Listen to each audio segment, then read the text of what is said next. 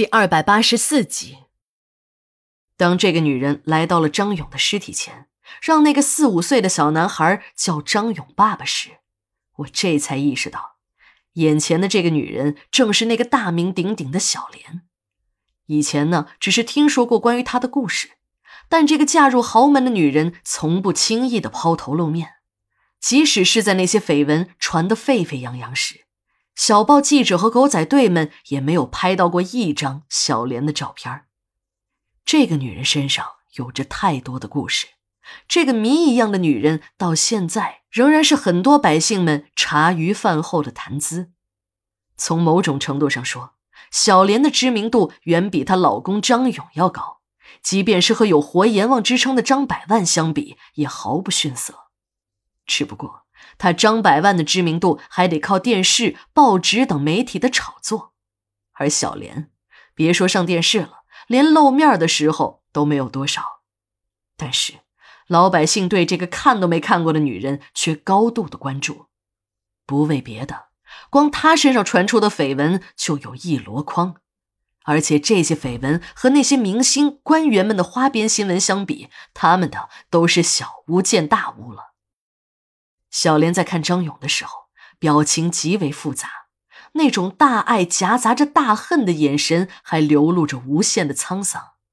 他还在不断的重复着那句话：“儿子，看你爸爸最后一眼吧，你爸爸也是个可怜人，都是那个女人，那个可恶的女人，才把我们家搞成这个样子。”说着。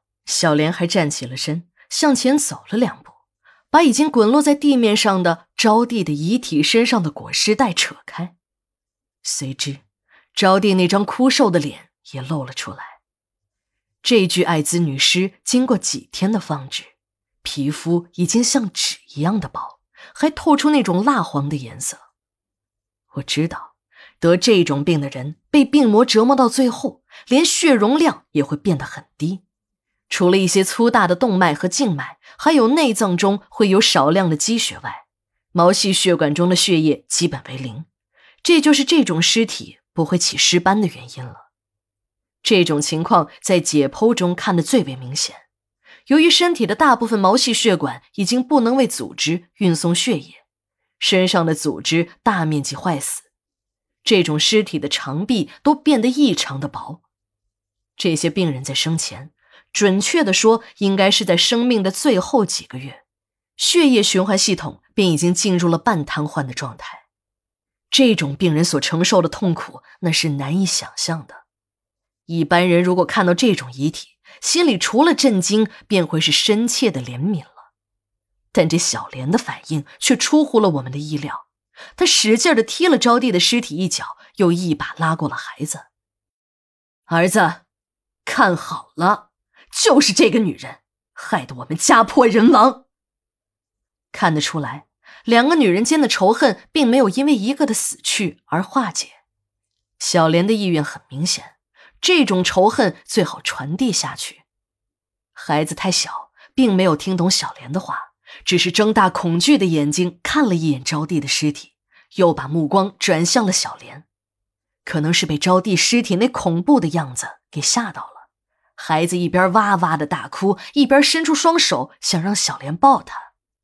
妈妈，妈妈，那个阿姨是鬼，我怕，我怕。小莲一把抱起了孩子，孩子立即停止了哭声。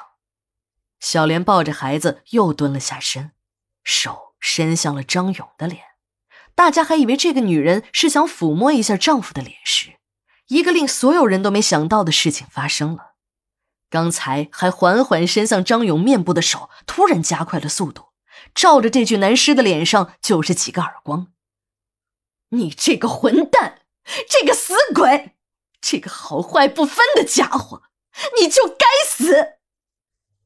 张百万的老婆霞姐一看小莲打自己儿子的尸体，立即要冲上来和小莲理论。虽然被张百万一把拉住，可霞姐的嘴还是没有闲着。你是个什么东西啊？